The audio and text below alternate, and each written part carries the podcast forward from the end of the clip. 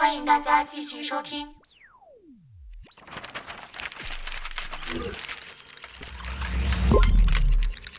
咱们下一个节目，好，投稿人叫做火象三傻妙妙屋嗯，啊，他们的节目的主题叫做那些年我们输掉的比赛。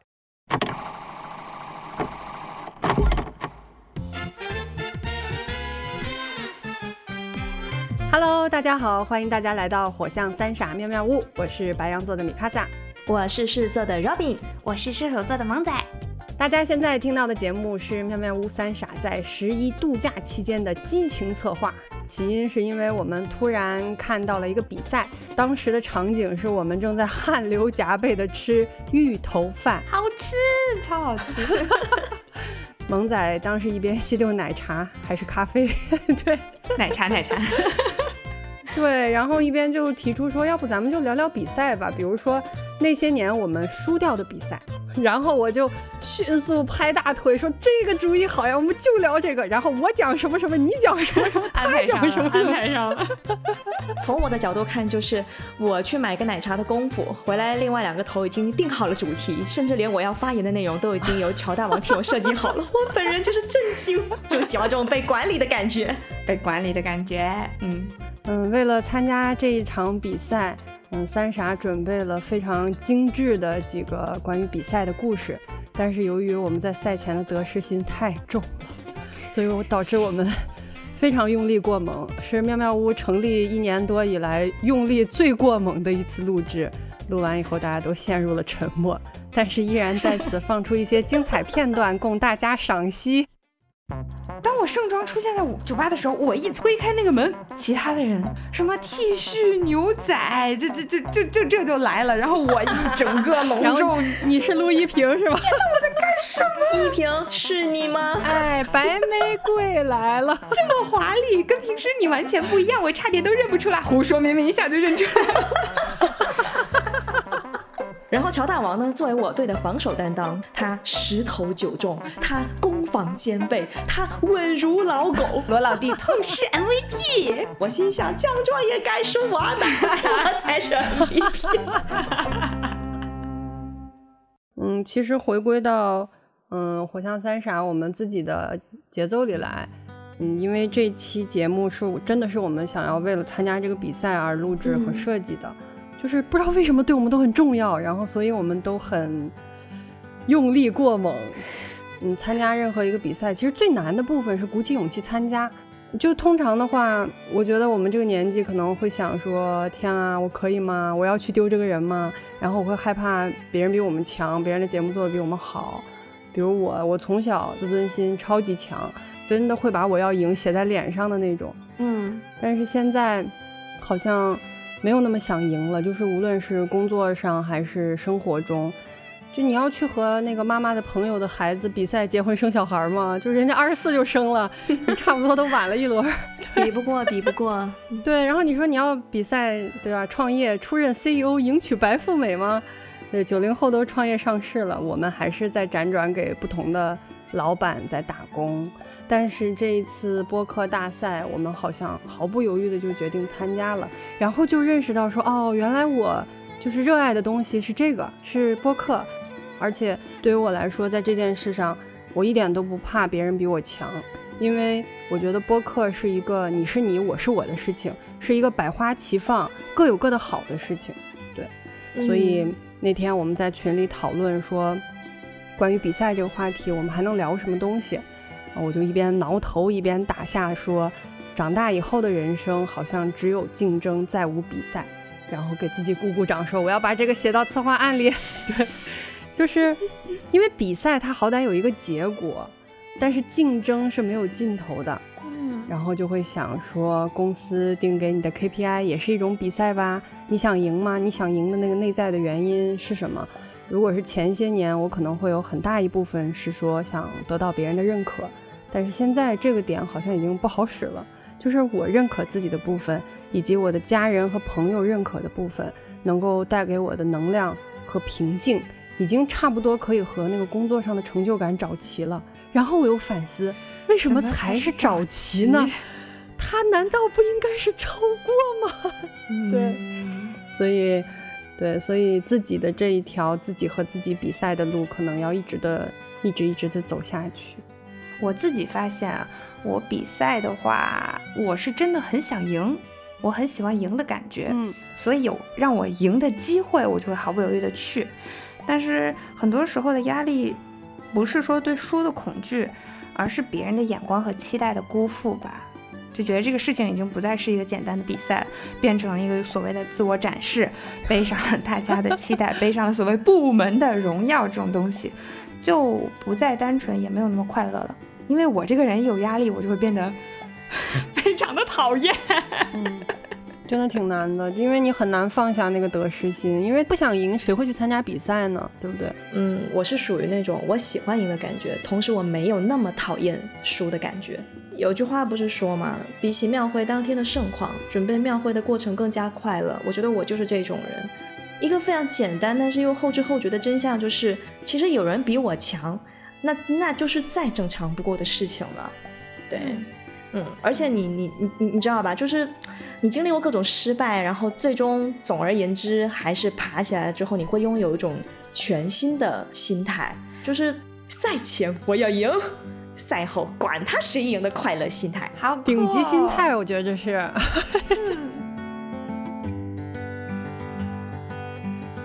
其实妙妙屋是一个非常丰富的场所，我就有一种心情，就是我急于我想把我的兜里最好的东西掏出来给你看，但是我一下不知道该掏哪一个，脑补了哆啦 A 梦翻开了四次元百宝袋的样子。对，然后每一个拿出来的都不对，哎呀，我要拿的不是这个，因为我是那种很喜欢把事情都设想好的人，嗯，但妙妙屋让我很喜欢的一个点，让我每一次都觉得哦，妙妙屋真好的一个点。就是他每一次出来的东西都和我想的不一样，不一样，对，就是有一种你写了很多的 bug，但是这个程序莫名其妙跑起来了，run 起来了，对。萌仔说我们跑起来吧，然后三个头说好的，然后一个人开始划起了船，一个人飞了起来。哦，说到用力过猛这个事情，我觉得最妙的是什么呢？就是其实咱们在聊的时候，我感觉哈，彼此其实都是有感觉的。就是我说的时候，你们应该已经嗯，然后你们说的时候，我其实也嗯，但大家还是努力的、坚持的把它说完。对，这是最妙的，太不容易了。就是这是一次真实的关于参加比赛的记录，对。然后不管是输是赢，呃，妙妙屋都会快乐的把这份回忆收进我们的青春纪念册。欢迎大家来收听点评，然后围观妙妙屋三傻的这个用力过猛现场。建议换个星球生活。嗯，对。集体搬到另外一个星球居住，再见了，朋友们。好，现在全体进入深海状态，然后前进四，再见了，地球，拜拜，拜拜。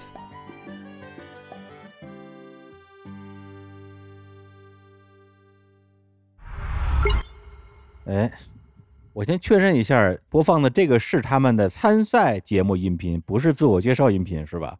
肯定没错，开喷吧。哎呀，怎么又来了？来来来来来，小史 已经封印不住了。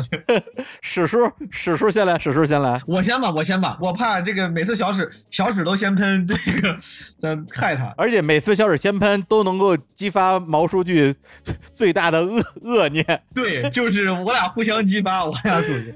我先给一个温和点的那个，就是我觉得啊。这个节目我们这边显示了，它的名字叫《那些年我们输掉的比赛》，然后这个主播三个女生，火象三煞妙妙屋。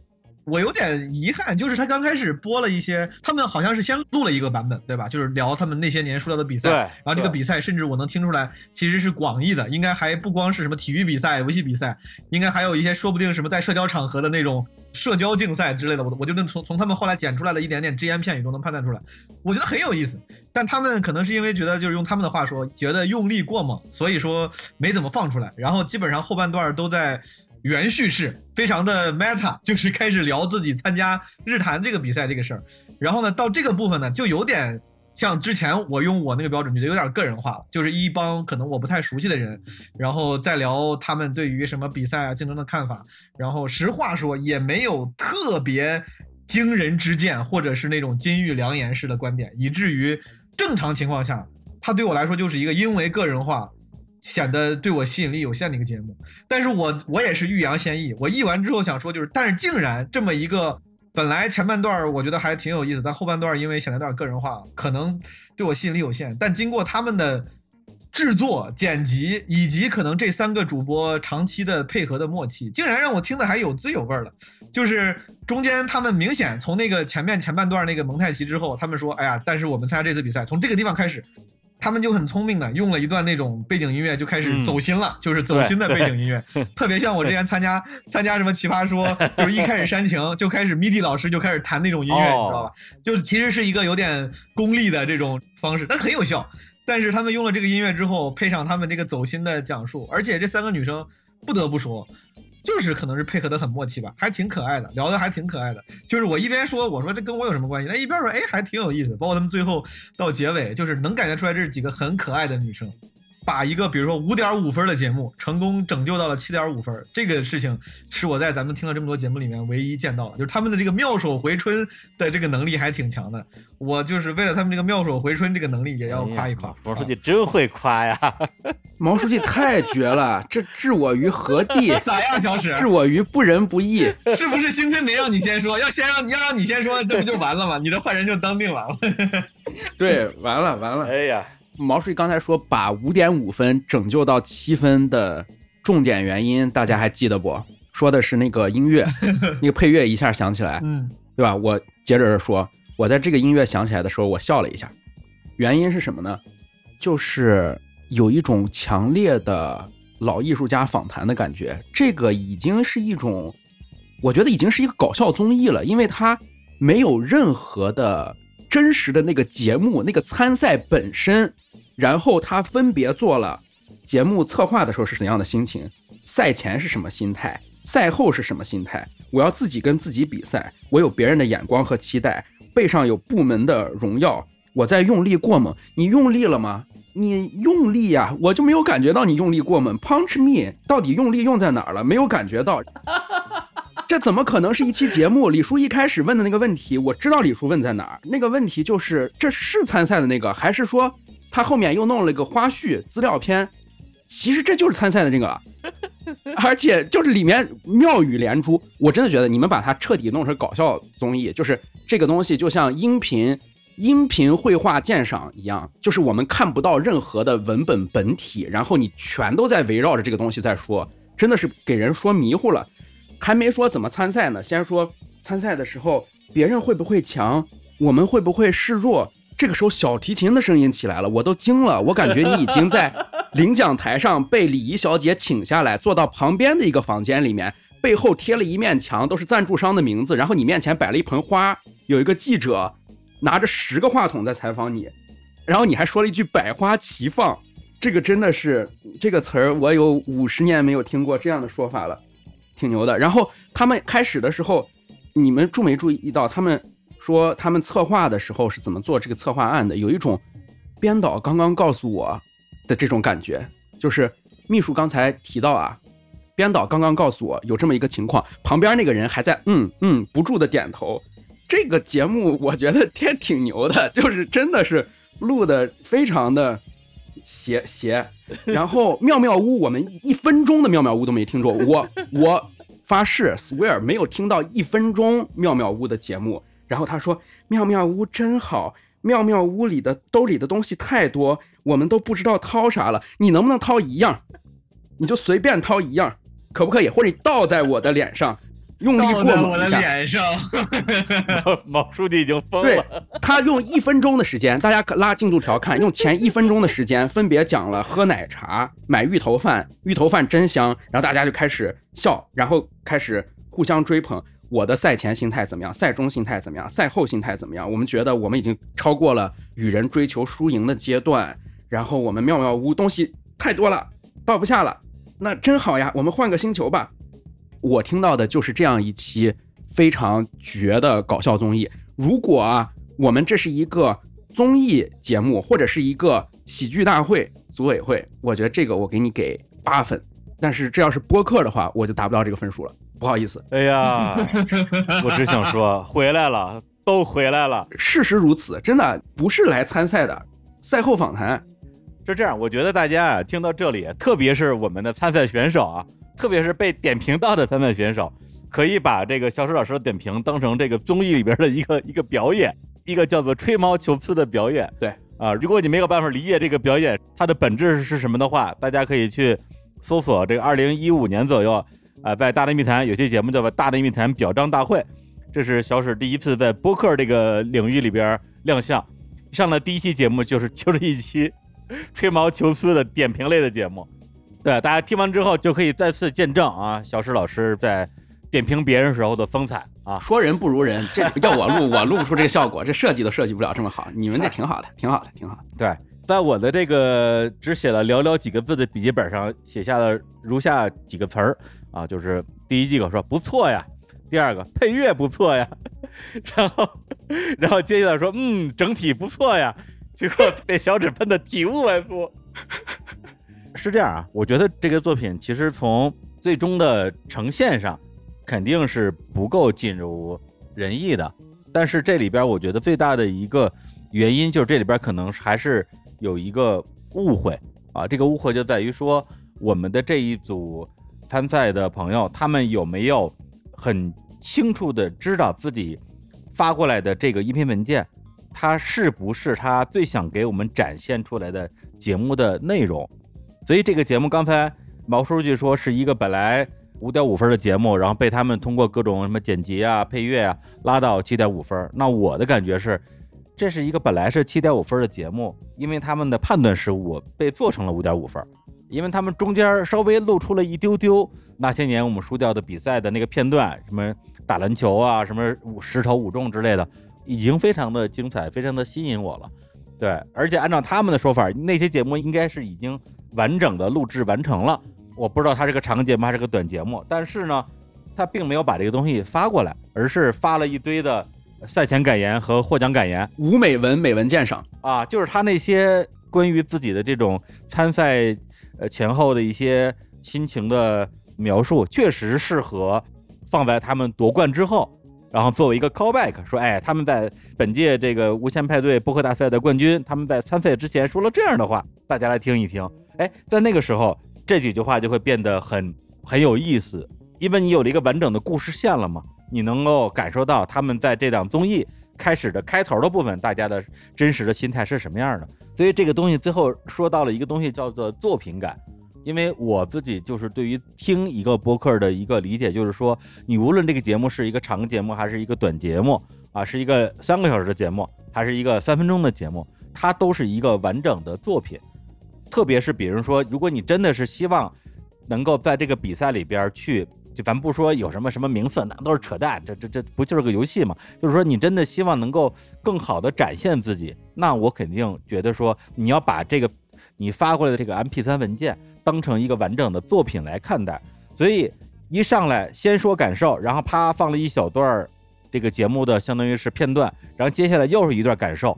这个时候我在无比的期待着他们能够在最后能够再给出一段时间够长的，哪怕比如说三分钟的一个节目里的对真正的内容，那我会觉得说，哎，这是个作品，等于说就是一张一弛，一张一弛嘛。如果是咱们去那个。比如说什么脱口秀大会啊，一年一度喜剧大赛那种综艺一样，他就把台前跟幕后的部分有机结合，给大家一种错落有致的心理上的体验啊，既听到了作品本身，也看到了作品背后的人，我觉得这个是 OK 的。但是我确实没想到获奖感言一直就到节目结束了。啊，对，李叔说的这个就是我胡言乱语的那一套东西。我跟李叔说的是一个意思，一个意思，是一回事，是一回事，嗯，是一回事。你也可以这么说，但是你像我这么说的话，就没有了戏剧性，没有了表演感，没有了作品感。对，小石老师为了作品感啊，牺牲了很多啊。嗯，而且这次来投稿的这么多作品里边，确实有很多，有我觉得我听过的可能就有超过十个，他们是把自己的一期已经。录制完成的，甚至是已经上线了的长节目中的一部分，直接切下来，切一个八分钟的，然后就丢过来了。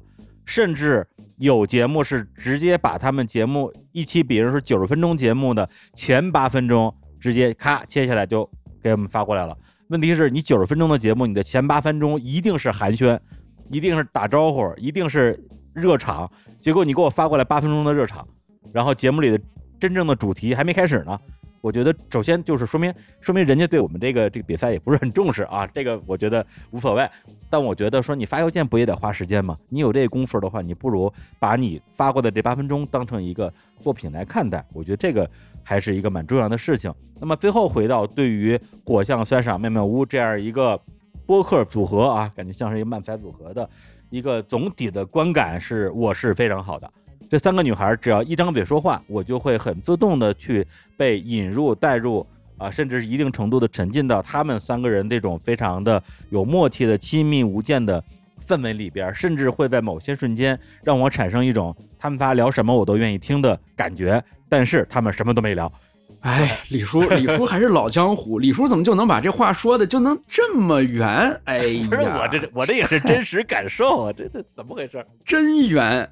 哈哈哈，所以这个三傻老师们，你们这个呃大人不计小人过啊，呃大人不计小人过，大人不计小人过，大人不计小人过。有机会咱们还是要多对对，就是听起来真的很挺好听的，真的不用气馁。你们聊什么，真的聊正内容扔过来，我们肯定能听进去，只不过你们没聊正内容而已，就这么个事儿。对对对对，就没把绝活亮出来。对你没亮绝活嘛？对。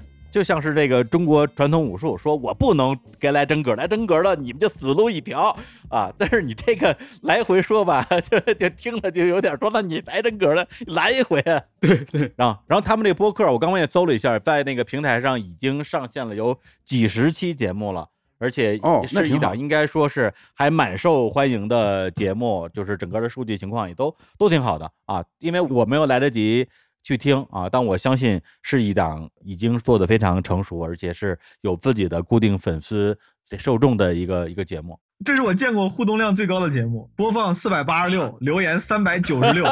那那真的可以，就是我无论如何也得订阅，就当赔不是了。都被勾搭着，感觉我要留言，我得跟你沟通，我得跟你交流。那挺牛的，那真的挺牛的。就这个互动比不光在播客上。就在短视频里头都算牛的，呃，对啊，牛逼，有东西，有东西，有东西。好，那我们来播放下一个翻翻作品。好，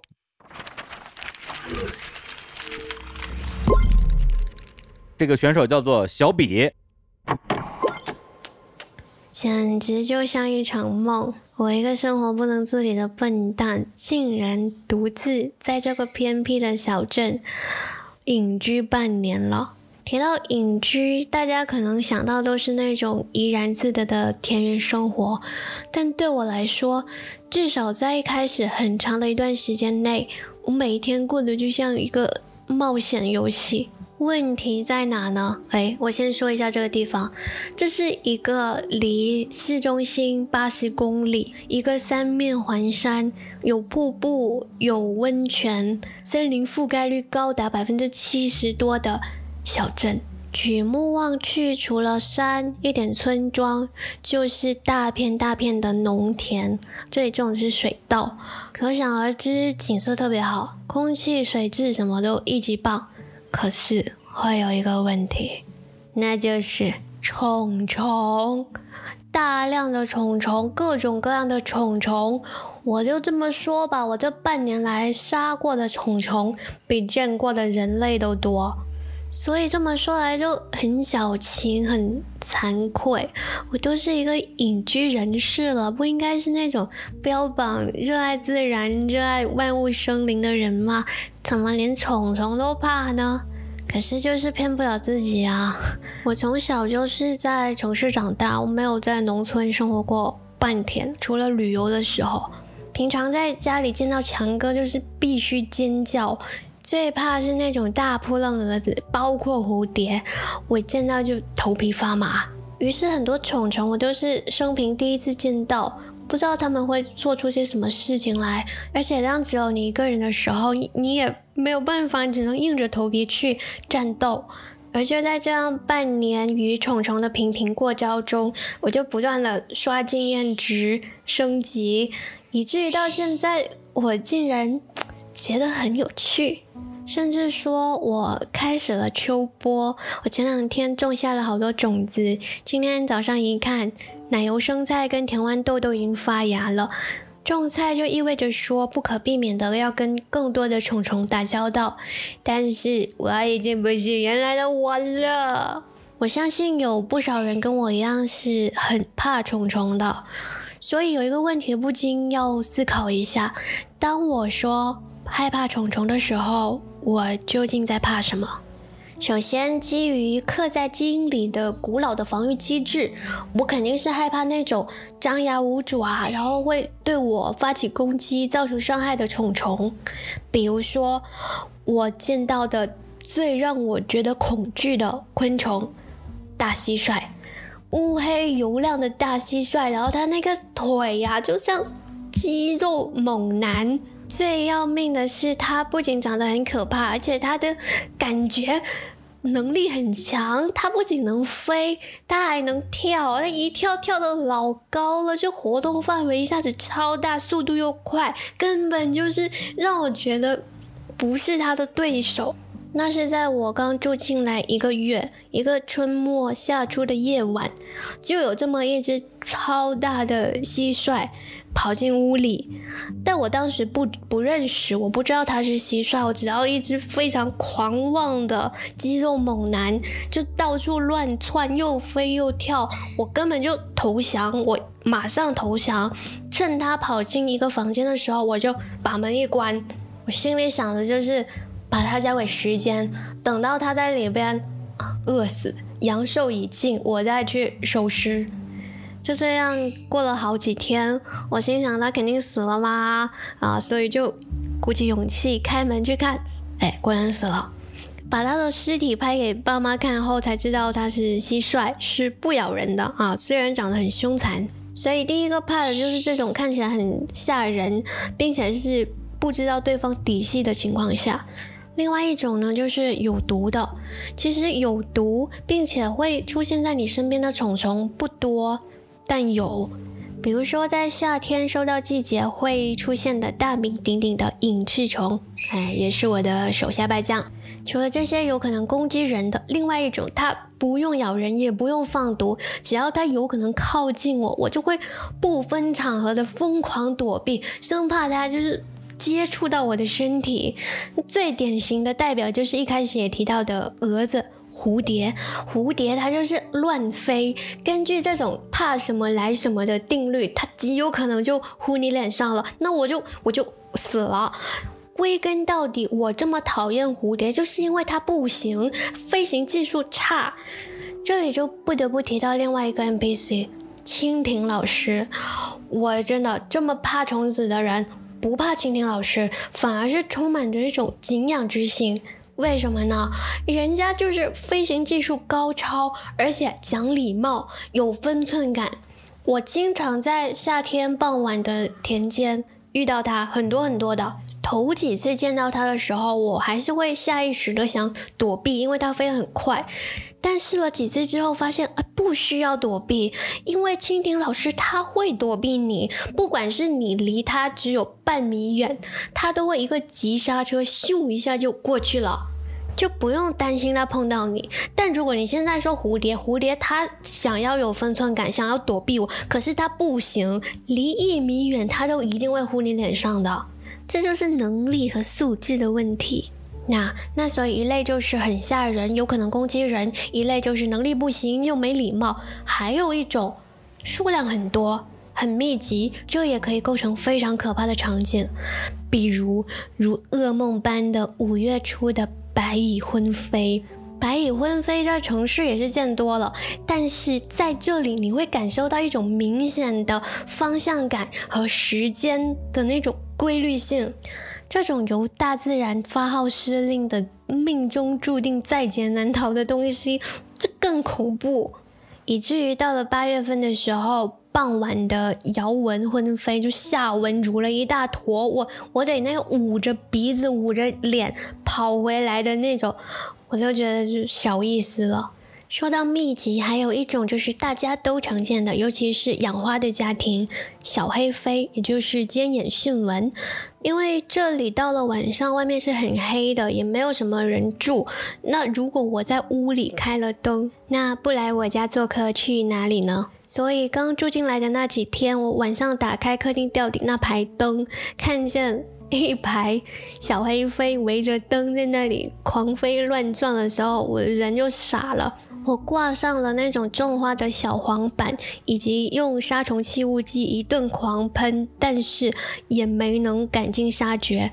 可是。过了一阵子之后，我发现他们全部消失了。这就要提到另外一位令人敬仰但是又爱又恨的 NPC—— 幽灵猪老师。没错，幽灵猪老师把他们吃光了。但事情也远远没有这么简单。以后有机会再跟大家聊聊。所以这半年身经百战，我有变得比较勇敢吗？你知道，勇气不是凭空而来的，而是所谓知己知彼。我了解敌人，我知道怎么对付他，以及在每一次的战斗中反反复复的确认一件事情：我的确比他强大。以上就是本期 mini episode 的内容。我是主播小比，我们有机会再见，拜拜。哎，厉害厉害！小比老师这个作品啊，是今天早上啊，我们的制作人陈皮老师给我发微信说，咱们今天呢要录制的、参与录制的作品非常多，但是呢还有几个遗珠之选，就因为太多了，所以呢相当于是在初筛的时候已经被筛选掉了。但是其中特别是有一个声音很像郭采洁的一位投稿人的作品，他建议我听一听。看看会不会是个遗珠啊！我听了大概一分钟之后，我就给了我们制作人老师回复，我说这绝对是个遗珠啊！他要不翻菜，就是我们这个比赛的损失啊！对，早咋没让我们听这个呢？早听这个没那么高的力气啊！对呀，这十分。小史，你敢喷这个？我跟你说，我跟你没完。这不这十分，我跟你们俩没完。你这不不喷，就是这个没毛病，没有毛病。虫子说成说成虫虫的那一刻，我就已经被俘获了。就是，而且，但中间我有一度有点怀疑，他说虫虫，然后说扑棱蛾子，我在想，那这不是扑棱蛾子，这不是北方的说法吗？我在想，这 这个这妹子是不是有可能是我们河南老乡啥的？河南老乡，对，学了一个南方口音。对，学了个南方口音在这坑你。出了蛾子，穷穷。我是听到他说白蚁昏飞的时候，就彻底沦陷了。对，这是哎，不正常情况说科夫不分，但他要不就是白蚁昏灰，要不就是白蚁纷飞，他竟然能做到一个字儿 H F 不分，一个字儿是分的，就还挺挺可以。白蚁昏飞，我觉得就是这个，按理说，按听众的接受程度来说，我觉得我们喷一下，有助于立我们的这个。高大伟岸的人设，所以按理说我是应该喷的，严格的导师的人设啊。但是呢，咱们举贤不避亲，这个节目高度客观，没毛病就是没毛病，就是我敢冒天下之大不韪。你太虚伪了，你怎么回事？冒着被大家误解的眼神，我在这儿等着呢。小史可以，全靠你来中和一下我 我们俩的这种迷妹心态呢。啊，那那谁先啊？不是。是这样，我觉得可以严肃讨论一下这个问题啊。就是首先，第一，声音，声音优势在播客这样一个载体里边，到底占据了多大的一个比重？我觉得占据的比重不大啊。对，因为我跟小伙伴老师，我们俩其实很多次讨论过这个问题。他是一直非常坚定的认为，声音是作为一个播客主播非常非常重要的一点，就不敢说是最重要的，至少是最重要的其中一个点。然后呢？他甚至会在每一期他自己录制，并且他自己最后上线之前，他会听一遍过一遍嘛？他会专门用那种剪辑软件调整自己的音色，把自己的音色调整的更好听。以及有的时候他可能感冒了，这段时间嗓子有点嘶哑，他就会非常的苦恼，说：“哎呀，最近我的声音太难听了，难听到我都不想录播客了。”对这个一开始我是觉得有点。不太能够理解的，我是觉得做播客还是大家的这个学识啊，是吧？才华呀，内容啊最重要，这声音只是一个辅助吧。但是，直到有一天，我可能回听我们俩 一六一七年录的很老的节目，呃，老实说，就那期节目本身听上去也没什么内容啊，也就是瞎扯淡。但是我作为一个普通听众，确实有一种强烈的感受，觉得说，哎，这俩人声音还都挺好听的。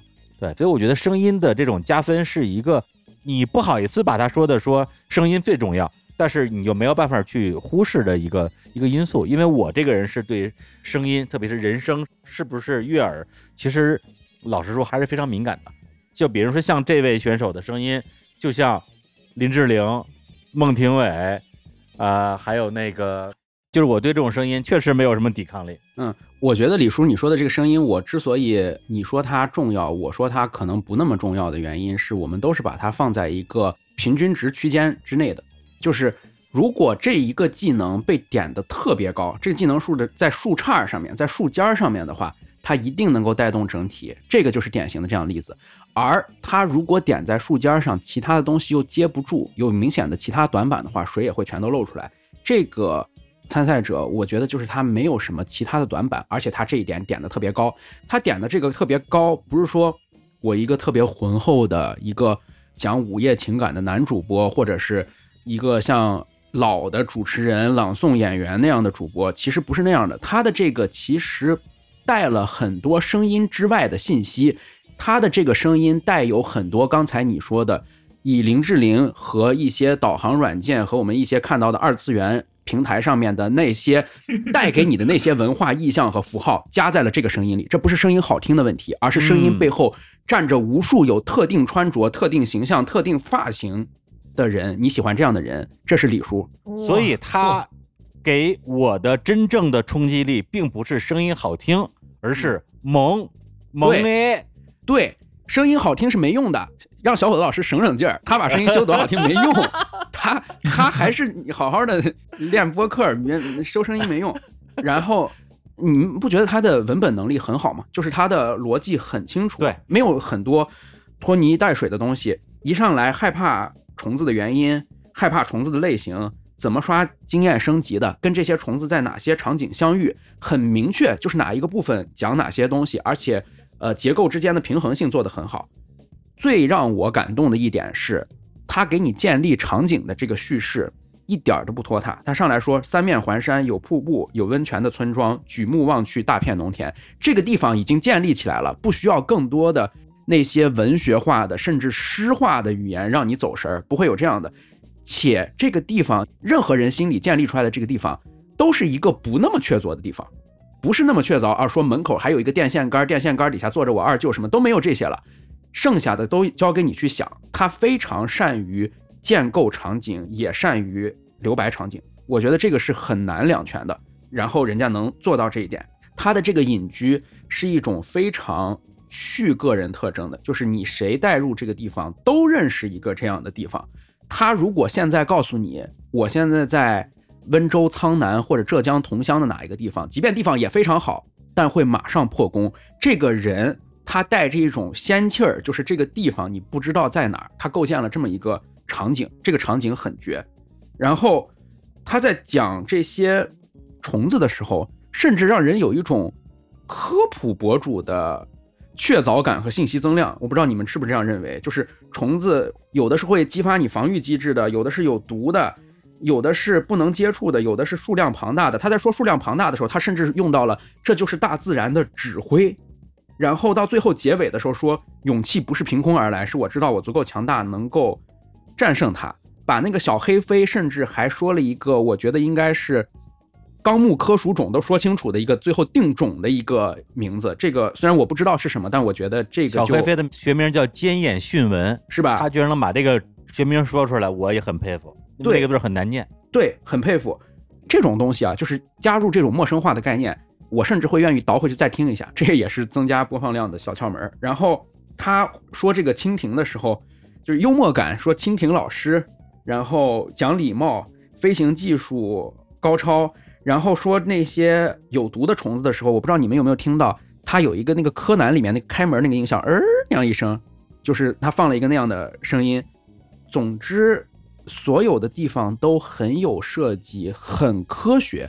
这个东西真的作品感和产品感就非常的强了。这样的内容，这样的东西，往往可能会野心比较大，做到最后比较拖，最后变成一个大的漏斗收不住。但最后人家是一个爆尾，就是马上一下就结束了。这个仙女乘云而去，我觉得这个就是从头到尾都是一个像是一个精彩的体操表演。我的判断是这样的。嗯。到位，到位，到位。该我了。那我接着小史老师的说，就首先那个对于这个节目的夸奖，虽然刚才说的就是戏谑啊，显得好像很不正经的样子，但也是真心的。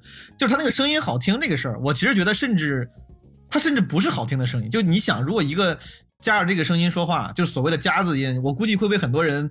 嘲讽的、调侃的，真是这么说话的话，甚至评委会。我甚至觉得这这个女生很有可能是那种相声行为艺术，她在故意用这种声音，或者她用这种声音说一些特别傻缺的话，或显得尤其傻缺。对，所以她录这个节目用这个声音，我尤其尤其觉得有意思。我觉得她像是某种行为艺术，然后故意用那些发音像什么怎么可以吃土图的什么，然后我是打虫虫，然后各种各样的这个说法本身就很有意思。然后我以为听完这个节目之后，咱们估计会一顿。调侃夸着玩儿，一个类似这样的节目，因为它不太一样。没想到到一半儿，他开始输出知识了，就是那些虫子的名字，一听他一定是有备而来，对吧？他一定是有备而来，他不是乱打的，他是查过的。那一刻我才意识到，像小史说的，这个文本它是经过精妙的打磨的，然后中间真的还是他会给你分类，会给你讲知识，然后但是是加在一个有点奇怪的、不怎么常见的行为艺术式的这种带口音的叙述中。挺有意思哦，我我也觉得他的那个有时候有些表达也挺有意思，而且这个是真的不走神。这个不管是从最开始他用声音的不一样让我不走神，还是后来不停的有新惊喜，这个突然给你个知识啊，突然给你个不一样的说法，挺好。而且确实是他会留白，他没有像有些朋友一样上来之后，他们可能是录惯长节目了。习惯性的觉得听的都是熟人，他们愿意听我说话。上来先用两三分钟讲讲为什么我在我要录这个节目，录这个节目之前我的心理动态啥的。其实对于陌生人来说不感兴趣的嘛，你上来直接说就好了。对，小比上来就是说我隐居半年，真的很留白，不像有些朋友说我之前录过这个节目，或者是我之前是干这干那的。我觉得这个整个从文本到姿态还是挺招人喜欢的，以至于最后这个节目是个很有意思的节目。他很聪明，你可以感觉到他的分寸感非常好。掌握到那个刚好合适，让你 get 到他的那个想传达出来的点，但是绝对不会让你觉得过。他不会像一个扎着两个马尾在那跳宅舞的人，或者是一个初音未来一样的角色在那勾你过来的那种手势，或者是说一些奇奇怪怪的话。其实，经常如果你看一些特定的平台，这类内容多的平台的话，你会知道这种语音伴随着一些内容的，就是伴随着特定的语言词汇。流行词梗这些他一个都没有说，这个人非常体面，我就觉得这个人非常的有分寸感和聪明。嗯，很有意思的是，他到最后说什么类似于拜拜的时候，他那个声音色彩、声音形象明显变了。前面是一个感觉萌萌的萌妹，到最后那一句，其实你瞬间你会感觉他好像那个声音是一个腹黑的那种那种萌啊，还挺有意思那个变化。他玩了一趟，就是玩票能够演什么相声逗逗你，就是这种感觉。嗯，对。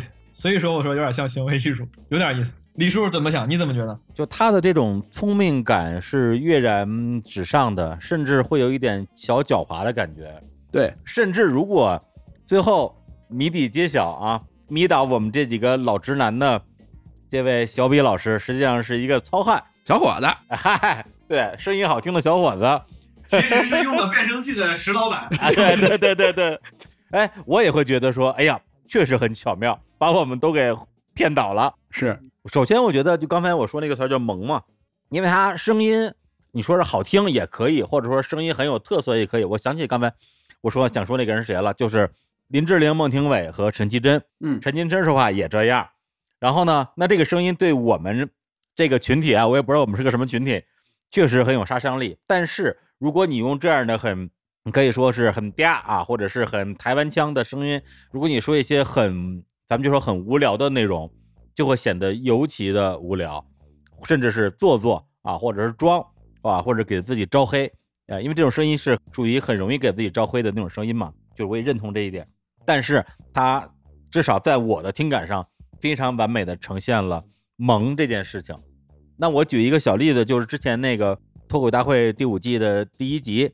啊，就是拉红啊，拉红丧跟小鹿 PK，然后呢，我当时看到那儿之后，因为最后 PK 是拉红赢了嘛，我真的就是当时怒而砸电视，对，我就直接把节目关了。我说这我这个东西玩的有点太过了，不看了啊。但是后来还是看了，但那个时候确实觉得很愤怒，因为小鹿那在我眼中绝对是脱口行业就天花板级别的这种非常资深的演员，他的。舞台经验、他的这种段子储备和他的表演实力。但是反过来，你要是扪心自问，你问我喜不喜欢那场比赛里边的拉红色，我是非常喜欢的。他就是完美的诠释了什么叫做萌，就是站在舞台上就是招人喜欢，嗯，哎，所以才会出现了那种乱拳打死了老师傅的情况。因为假定底下的观众对于两个选手是没有什么预设的，那我就是在这一瞬间，谁更让我心情愉悦，我就投给谁。所以我觉得这个小比这个选手给我的那种感受跟拉红是非常相近的。然后刚才小史说的这一点，就是他的文本能力，他的讲述能力，我觉得是在我看来，他不止于水准之上，他是一个非常高水准的东西。就是他整个的讲述啊，从蜻蜓啊、蝴蝶呀、白蚁婚飞呀。啊，还有这个隐翅虫啊，还有就是各种各样的昆虫的跟它之间的小故事，你把它整个的叙述画下来就是一个绘本，它是非常带有童趣的一个观察的视角和它的一些非常精准的遣词造句，对，所以整个听下来是非常有文本上的愉悦感的。如果不是这个声音，换成另外一个只要稍微不那么难听的声音来讲这个故事啊，也会。在一定程度上会吸引人，但是因为这个文本如果是他自己写的话，那他的故事跟他的人是一体的嘛，就会给人一种整体上的愉悦的感受。所以我觉得，无论是这个是他的本色出演，还是他跟我们玩了一个角色扮演，那最终那个成品都是一个非常精妙的小品。对，大巧如拙，很厉害。嗯嗯，对他有点像什么？陈绮贞有一张专辑叫做《Demo 三》，里边就是一些。他的一些配乐碎碎念，比如说我一个人去了传说中的湘南海岸，然后就讲自己去日本湘南海岸玩怎么怎么玩，然后别人说我决定连饭也不吃就去拜访阿里克克莱普顿，他就幻想了一个自己去拜访阿里克克莱普顿，在路上发生了一些小事情，或者说妈妈睡着了，然后就讲妈妈睡着了之后，自己在妈妈身边就是小心翼翼的又想玩一下，又怕把妈妈吵醒，然后最后的那个尾韵跟他的那个尾韵几乎是一模一样的。对，就特别的给人一种怅然若失感，就是我还想再听一会儿。可以，可以。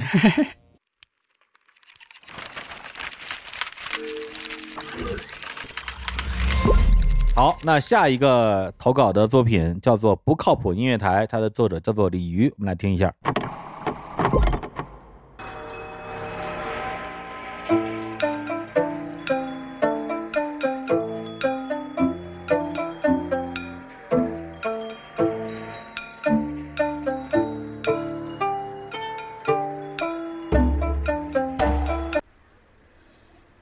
好，这里是不靠谱音乐台，我是不靠谱主播忧伤的于老板。每天做着外卖，听着歌，感伤活生生的生活。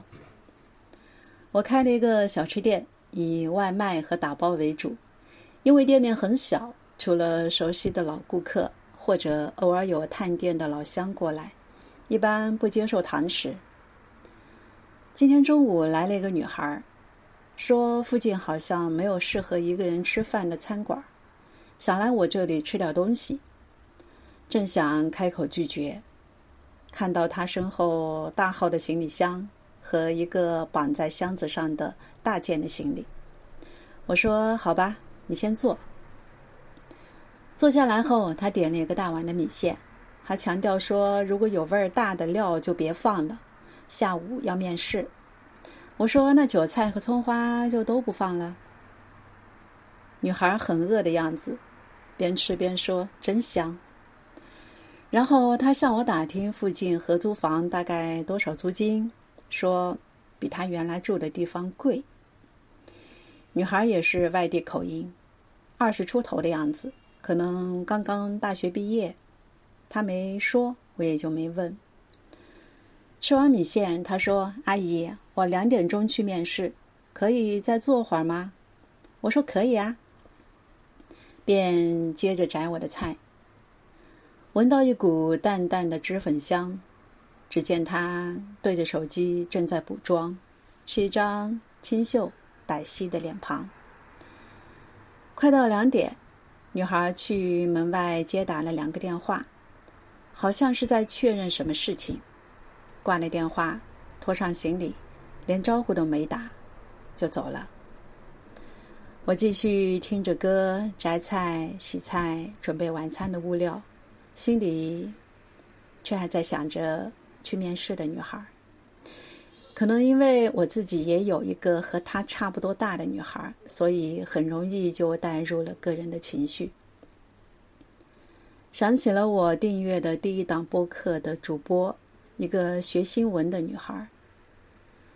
播客里听他说他生活过的地方，说他的朋友，听他讲文学、讲电影，也听他唱歌。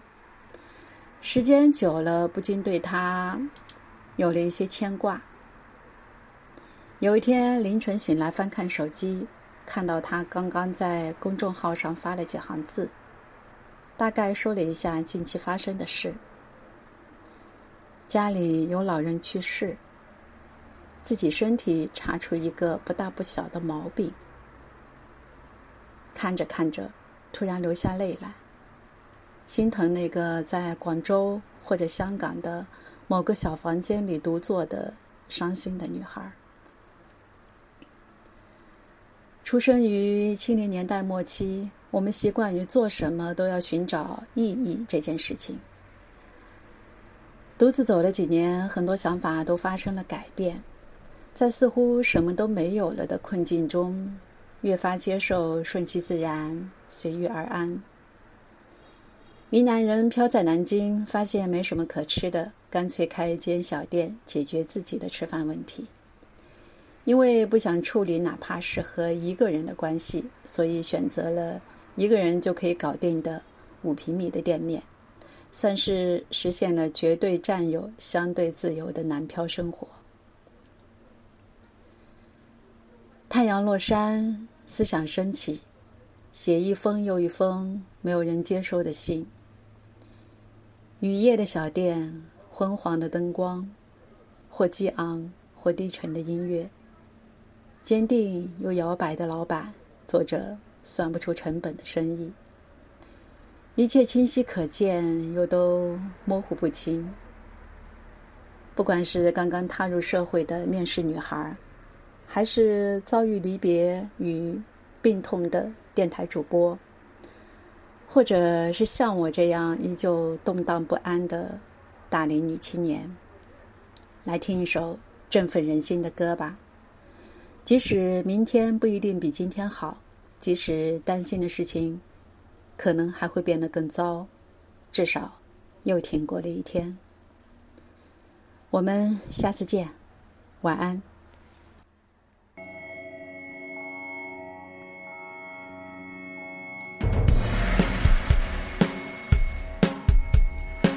开门之前，生活是个疑点，痛苦伺机而来，无意排遣。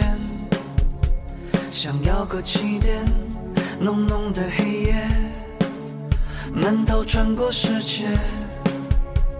我有一个故事，它没有名字，口吐露却欲言又止。直到有一天，孤独的跑在路亲爱的脚步，我亲爱的孤独，我亲爱的拥有和虚无，在生命这场马拉松的旅途。我亲爱的欲望，我亲爱的胆怯，我亲爱的冷漠和热烈，我一个又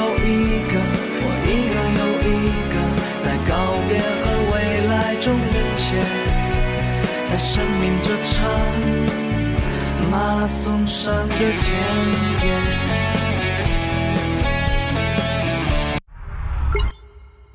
呃，这像个比较老派的电台节目。它的除了声音音色不像那些深夜电台的女主播，他整体的语气这个那个劲儿，它是有点像电台女主播，像你娓就是娓娓道，这不这这不是个贬义词啊，就是咱们小时候年轻的时候听那些电台，一个姐姐然后娓娓道来给你说一些人生感悟，讲一些故事，是那个感觉。这个感觉其实对我不知道对咱对你们，反正至少对我来说，它是有某种情感价值的。哦，特别喜欢听，上初中时候天天听，是吧？这个主观上其实这个 OK，但是搁到现在来，就是咱们这个播客或者音频节目越来越呃丰富的时候，如果我要是突然，比如说像播收音机播到一个这个台，有可能我会播走，因为我会觉得有点老派。但是啊，我再多又多了一层信息，就是咱们这个我作为评委或者作为这个嘉宾，我能看到这个姐姐。鲤鱼，他是他说他四十四岁云南人，现在在南京，然后这是应该是第一次做节目，之前好像没有做过播客节目。有了这个信息之后，我觉得这可能是一个姐姐，她非常认真的一次，根据自己之前人生经验和对音频节目收听经验的一次很有价值的尝试。如果加上这层信息的话，我就会又觉得这个节目还挺宝贵的，还挺愿意听完。哎，我特别赞同毛书记说的，就是这个有一种老派感觉的。音频更像电台，而不是像播客。但是考虑到这可能是他刚刚开始尝试播客，我觉得以一个他更加好上手、更熟悉的形式去切入这个事儿，会让后面的事情变得更简单。我觉得可以这样去做，没什么问题。其次，播客也不是有哪一些人给了一个定义的，播客为什么就不能是广播呢？广播广义上也可以是播客，所以我觉得。在这个意义上，他做出了他想要做出的那个东西，而他想要做出那个东西的标准，以那个东西的标准来说，他目前提供的这段音频是可以达标的，甚至我觉得在内容的充实性和叙事的完整性上会更好，因为它真的并没有里面因为拖长音、因为语速慢、娓娓道来就充斥心灵鸡汤或者是只言片语、微言大义，其实不是的。他还可以完整的讲述一个故事。小女孩来的时候，她在做什么？小女孩跟她的女儿年龄相仿，所以她可能会投射一些共情，甚至啊，她会在里面有那种一闪念的小邪念。这种文本弥足珍贵，在同样的语调和同样听感的东西里听不到。比如说，他一进门让我非常纳闷，就是他想拒绝这个小女孩，因为这小女孩说。我觉得没有适合一个人吃的东西，所以我来你的店，把你作为了 Plan B，所以他可能就想直接拒绝人家。我觉得这个这位姐还挺敢说，也挺敢想的，挺有闯劲的。我觉得这个节目我挺喜欢。然后如果我给一点建议的话，我建议他在每句话衔接的时候，不要在前一句的尾巴上拖一个长尾音，这个好像是他的一种表达习惯，还是？呃，令我感到熟悉的是，我似乎在很多刚才毛书记说可能会换台的电台上都听到了这种表达习惯，所以我觉得不是他个人的习惯，可能是有哪些潜移默化的影响。我建议把这个影响去了，然后其他的就都还好。目前的语速虽然很慢，但是我也不提出更多的建议。我觉得这个叙述和这个听的场景就适应这种讲述方式。嗯，是，而且姿态挺好，姿态很真诚。而且音音乐也放的很好，就是音乐品味也很好的，并没有放那种我们听到这些电台上愿意放那些歌。讲完之后，啪放一首《真的好想你》，周冰倩，我觉得挺好。李叔，你觉得呢？我觉得首先就是像你们说的，非常的真诚。他首先有他自己生活场景的一个还原跟描述，就是他是云南人，在南京，然后开一个这种其实就是小吃店嘛。做一些云南米线之类的东西，所以它的场景就很自然的带入了有一种就是类似于深夜食堂式的那样的一个画面感，而这个画面并不是说被书写的一个故事，而是他生活中的真实场景，所以他既是这个深夜情感节目的主持人，也是这个深夜情感节目的主讲人，因为这故事就是他自己讲的。那么从这个节目类型来讲，咱们的。小伙子老师跟小史录那期里边，其实也有一个这种有点像这个电台方向风格的节目。其实，在我看来，它代表了传统电台对于我们这一代的创作者啊，就七零八零吧。呃，因为七零八零这一代人听广播，呃，就是传统的这个 radio 还是很多的，代表它对我们影响的两个方向。嗯，啊，一个方向就是偏这种深夜情感的方向，一个方向就是那种聊天谈话类的方向。那比如说我自己是同时受到这两个方向的审美上的影响跟滋养的，所以我对于情感类的这种电台从头到尾就没有说特别排斥过，因为我自己就特别喜欢。上初中的时候听那个浪漫情歌，上高中的时候听零点原话、旅游啊、五洲同啊，这些都是我特别喜欢的主播。包括现在做情感电台的程一老师，也是我特别好的朋友。我们平时也会聊聊天，就是他不录节目的时候就跟正常人一样，知道吧？他平时说话不那样，不是带着那个播音腔跟你聊天。所以就这种感觉，其实会让我觉得他实际上是很大意义上满足了，你可以认为是传统电台受众，或者是有。传统电台受众的那部分需求的新的互联网音频节目的受众的这一部分的需求，就是情感陪伴的需求。而这个情感陪伴里边，可能包括了去听别人的故事，然后讲出自己的故事，然后被一个像大姐姐一样的主持人啊温柔相待，然后告诉你一些人生的可能是一些小小的经验、小小的道理或者小小的安慰。对，所以我觉得在在这个方向上，它实现的其实是挺好的，然后也非常期待他能把这个事情能够坚持做下去。是，而且他是自己一个人做，并没有真正的后台编导什么的。但是你发现他那个文案写的挺好的，就是他不是随便说出来的话，真的是自己有一个基本的脚本的。这脚本写的很好。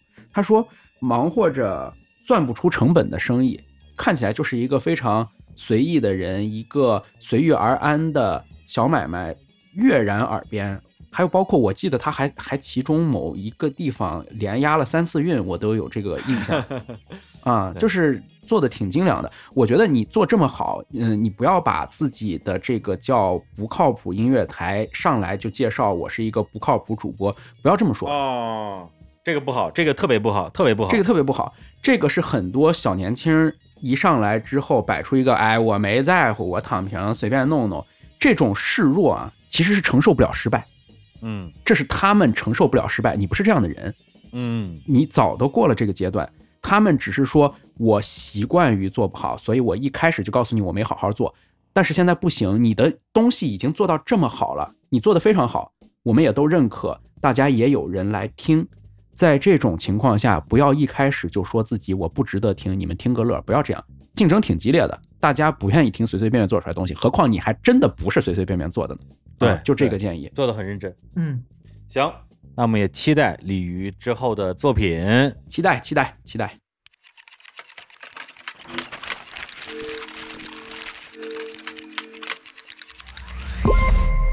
接下来听我们的下一个投稿的作品，投稿人的名字叫做齐宇，然后。他的播客的名字叫做正在发生 FM，然后这期节目的名字叫做景山前街土著消亡史。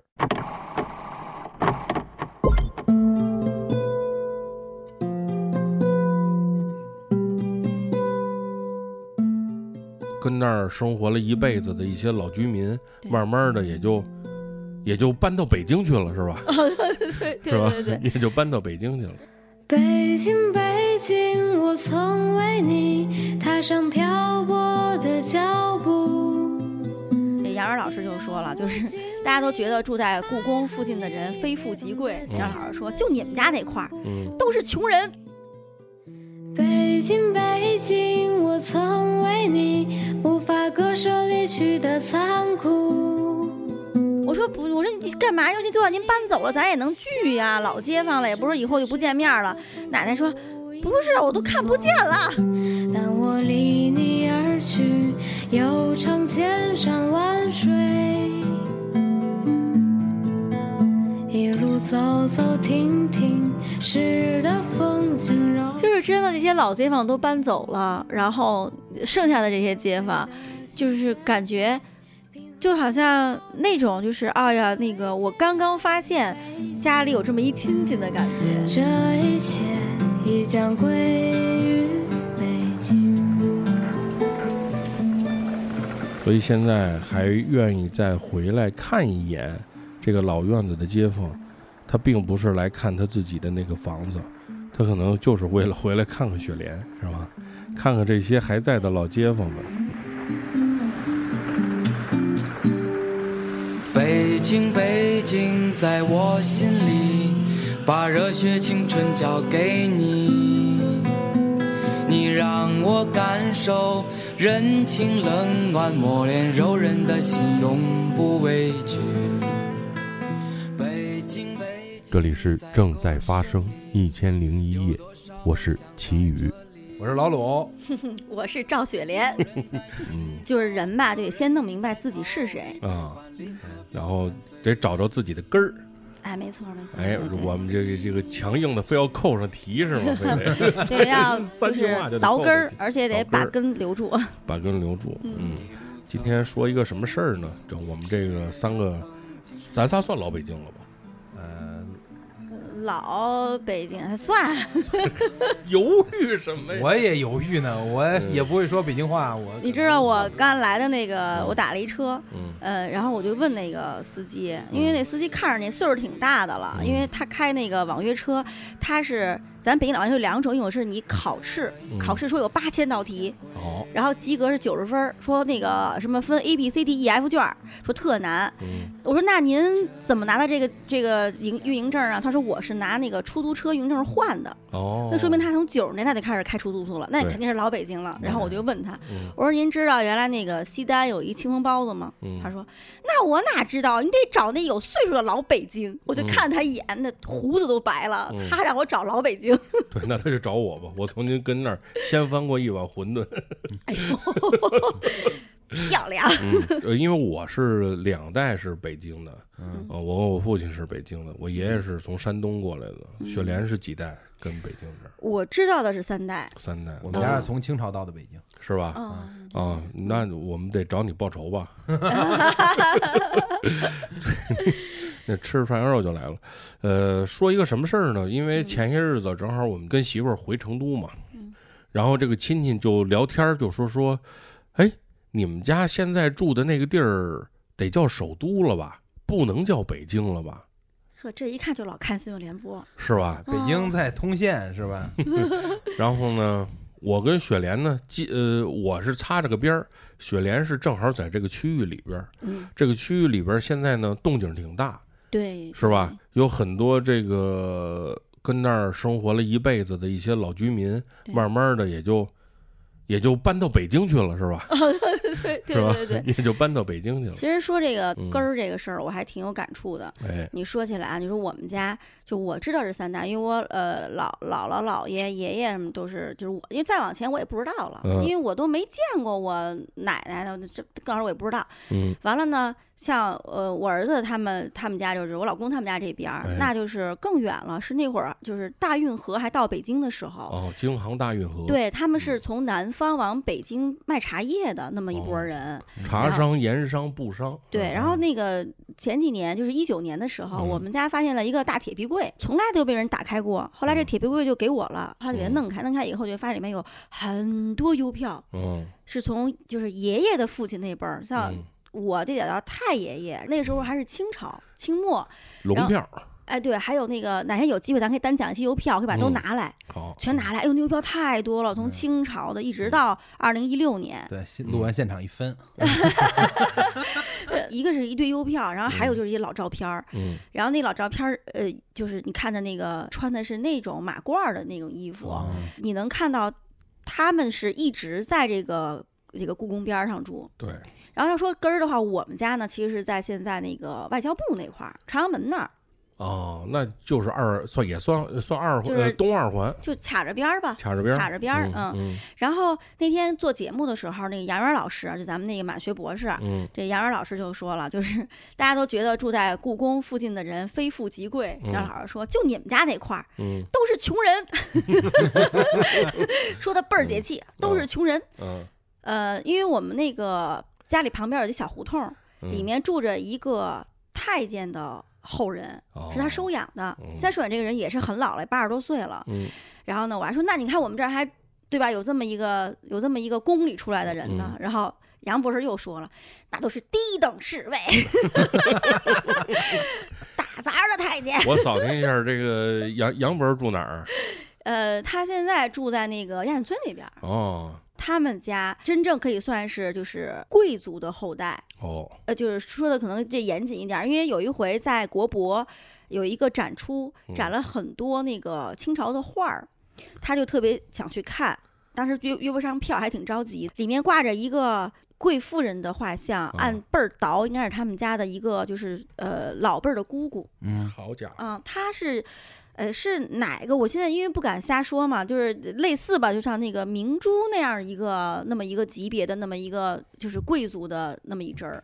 他们家真的是几代都是书香门第，然后他父母啊，他们都是这样的。包括还就是他们北师科院还有一个叫姓李的那个老师，李宝臣老师，呃，父亲那父辈写清史稿，然后父辈的父辈不可能写就在清朝的时候就写明代的历史，因为都是后朝修前朝的史嘛，就他们也是原来肯定是住在东西城的，后来就是迁到那个北边去的。我们家这块儿呢，我还专门查了那个明代的地图和清代的地图里面的民国时的地图。哦啦啦啦啦啦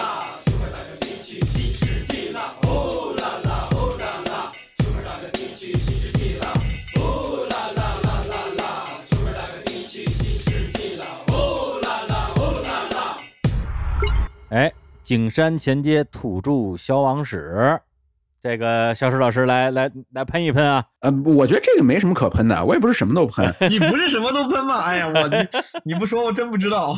我我觉得他一开始上来的那个插叙非常让人眼前一亮，嗯就是你们有没有印象？就是前半分钟的时候，他就直接插叙了一段东西，那个场景感做的很足。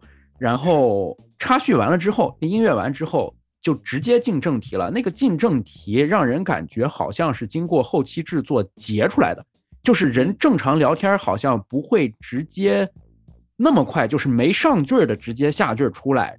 嗯嗯，如果竟然是剪的的话，我觉得没问题，就是这样剪一下挺好的，应该有这个制作意识，就是得有让听众听起来植入主题不拖沓的意识，我觉得这个没没什么毛病。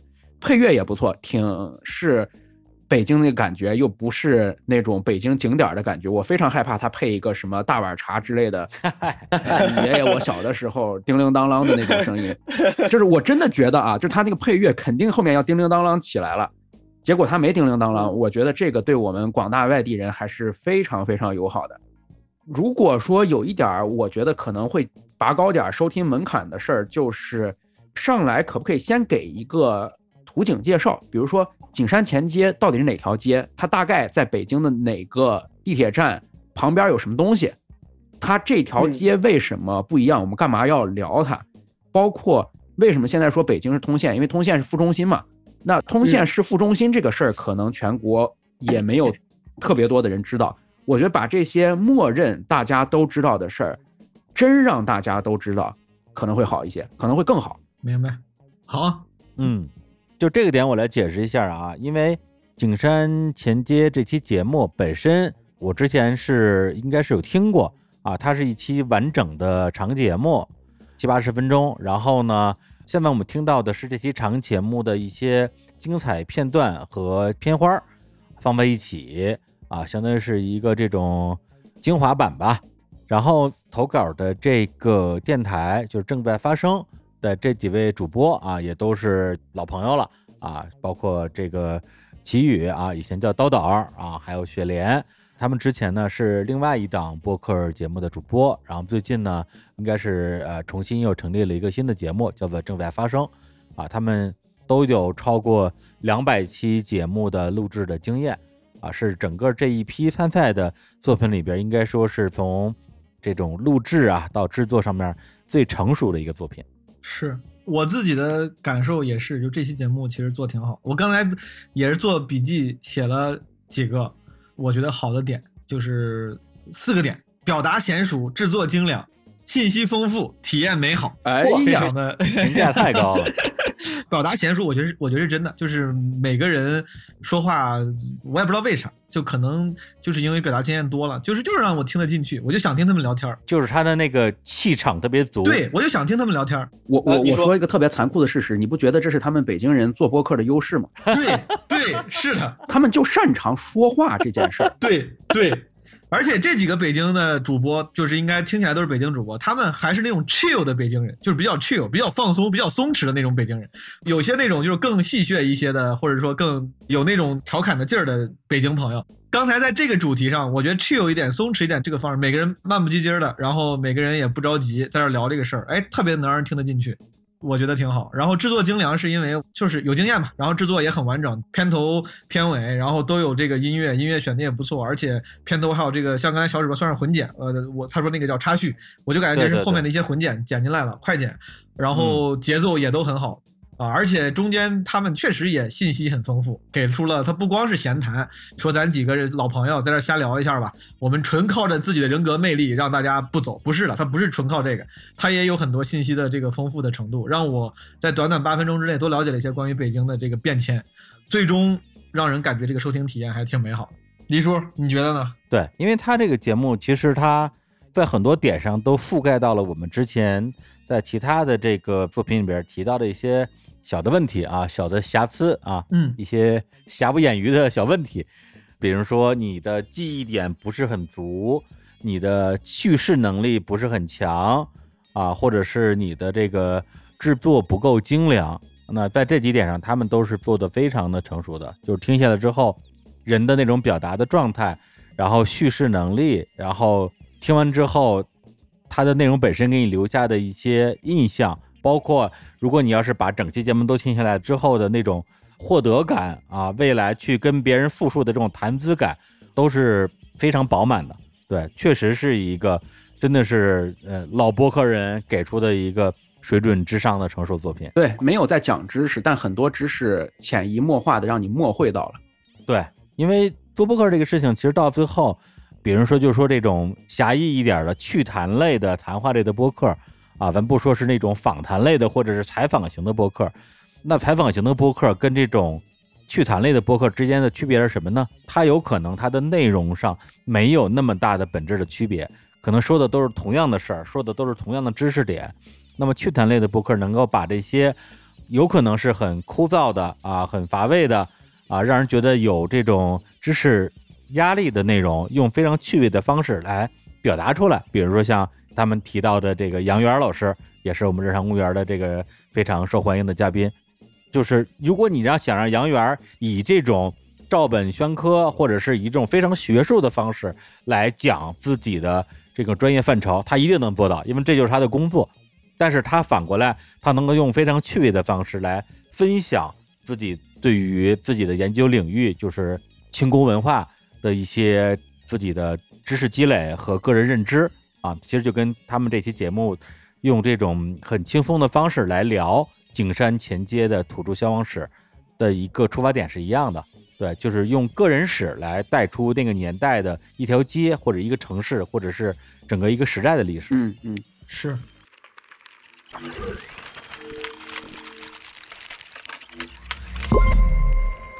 好，那我们现在来听一下今天的最后一个投稿作品。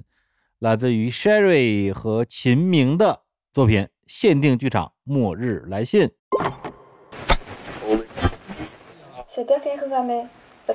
近年来，由于丧尸病毒的爆发，全球百分之八十地区已无法检测到人类活动痕迹，请尚未感染的幸存者尽快联系最近的救援部队。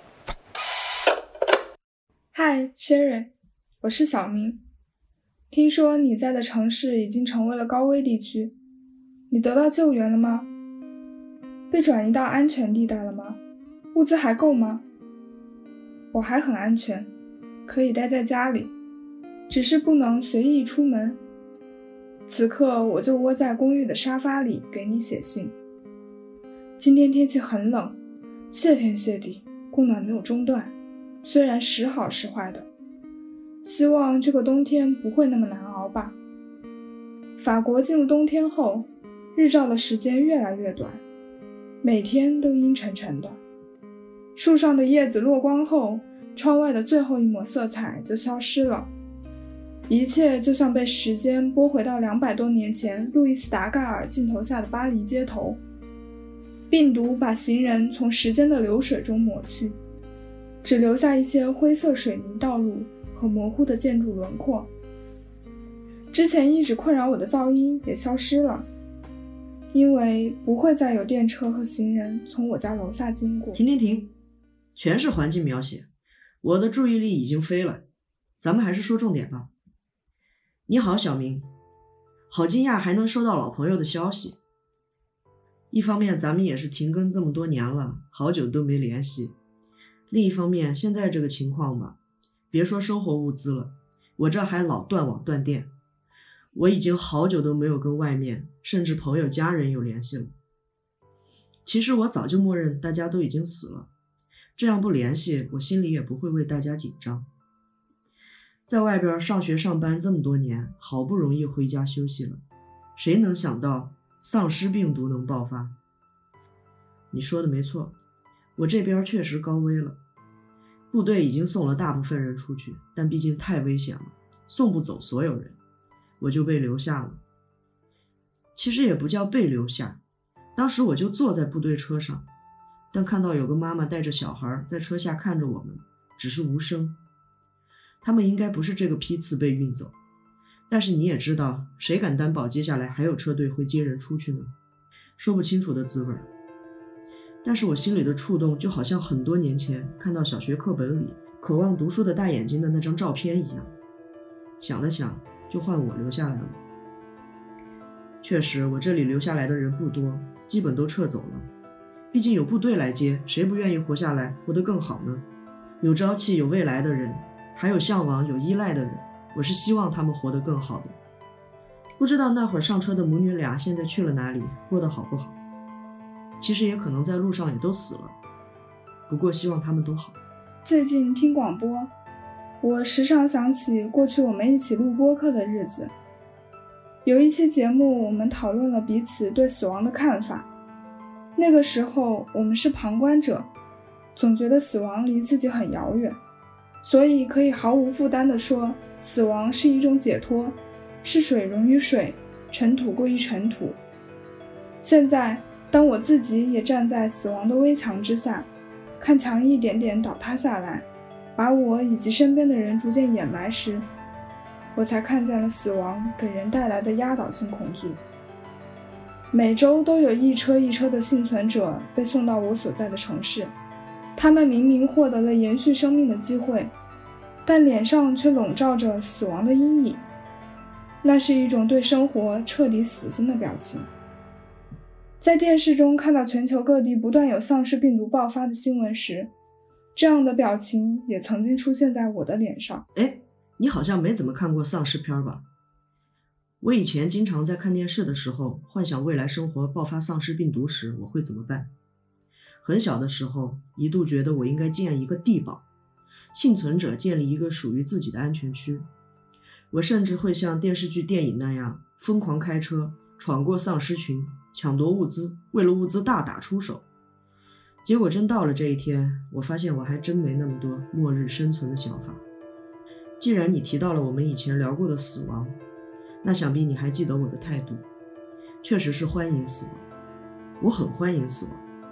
所以我看到别人眼神中比我更有求生的渴望的时候，我觉得自己理应退让。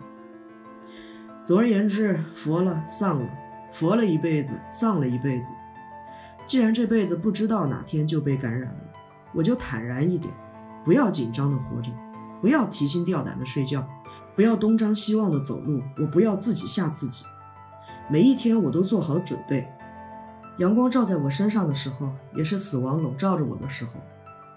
走在路上我就坦坦荡荡，因为每一天每一分每一秒我都做好准备，就算背后突然钻出个丧尸来把我咬死，我也没什么好害怕的。我选择让我的生命因为我的自由散漫无所谓而结束。我的生命由我决定，这反而让我的夜晚格外踏实。虽然过去我很少看末日题材的电影，但实践出真知。在这几年中，我也逐渐找到了抵抗恐惧的办法。其实很简单，就像我们之前那期节目的标题那样，学会与人生告别，让我们更好的经营人生。相反的。我觉得只要学会了好好生活，就能更坦然地面对死亡吧。原本我打算就这样待在家里，足不出户了。但前段时间广播中反复听到社区招募大量志愿者，还有义工冒着生命危险挨家挨户的动员。最后某天早上遇见对门的邻居大叔拿着锄头出门，兴致勃勃地告诉我，他要去市中心种土豆了。我想，我的确也应该为这个社会再出点力了。忘了告诉你，一年前市中心的广场已经被改造成了一大片马铃薯种植基地，所以暂时不会有物资短缺的问题。不过我们还是能省则省，毕竟去年的几次挨饿经历，足够令人心有余悸。有好几次我都觉得自己快要饿死了，但是总能化险为夷。多亏了邻居和义工的帮助，这或许也是我现在成为志愿者去发放物资的最初动力。现在我一周工作四天，还有三天就待在家里做自己以前来不及做的事，比如看看老电影、写写字。以前看不进去的《百年孤独》也已经读过两遍了。对了，我还开始学画画了。心理专家说。艺术活动有助于生活健康。本质上，我们都认为死到临头要坦然面对，但真要落到实处时，我俩画风却截然不同。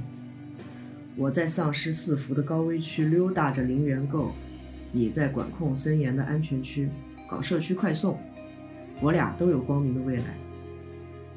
小明，既然你已经在安全区，你也愿意留在那里，不如就好好活下去。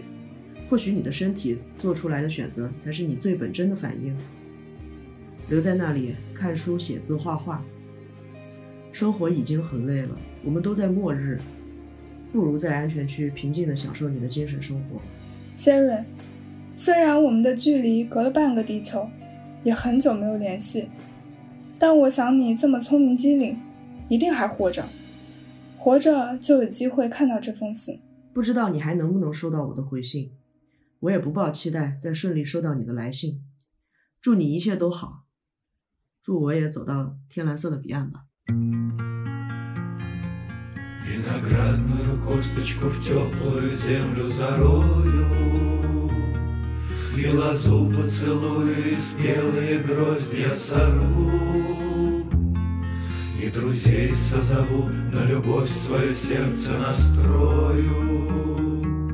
啊，иначе зачем на земле ты вечно живу？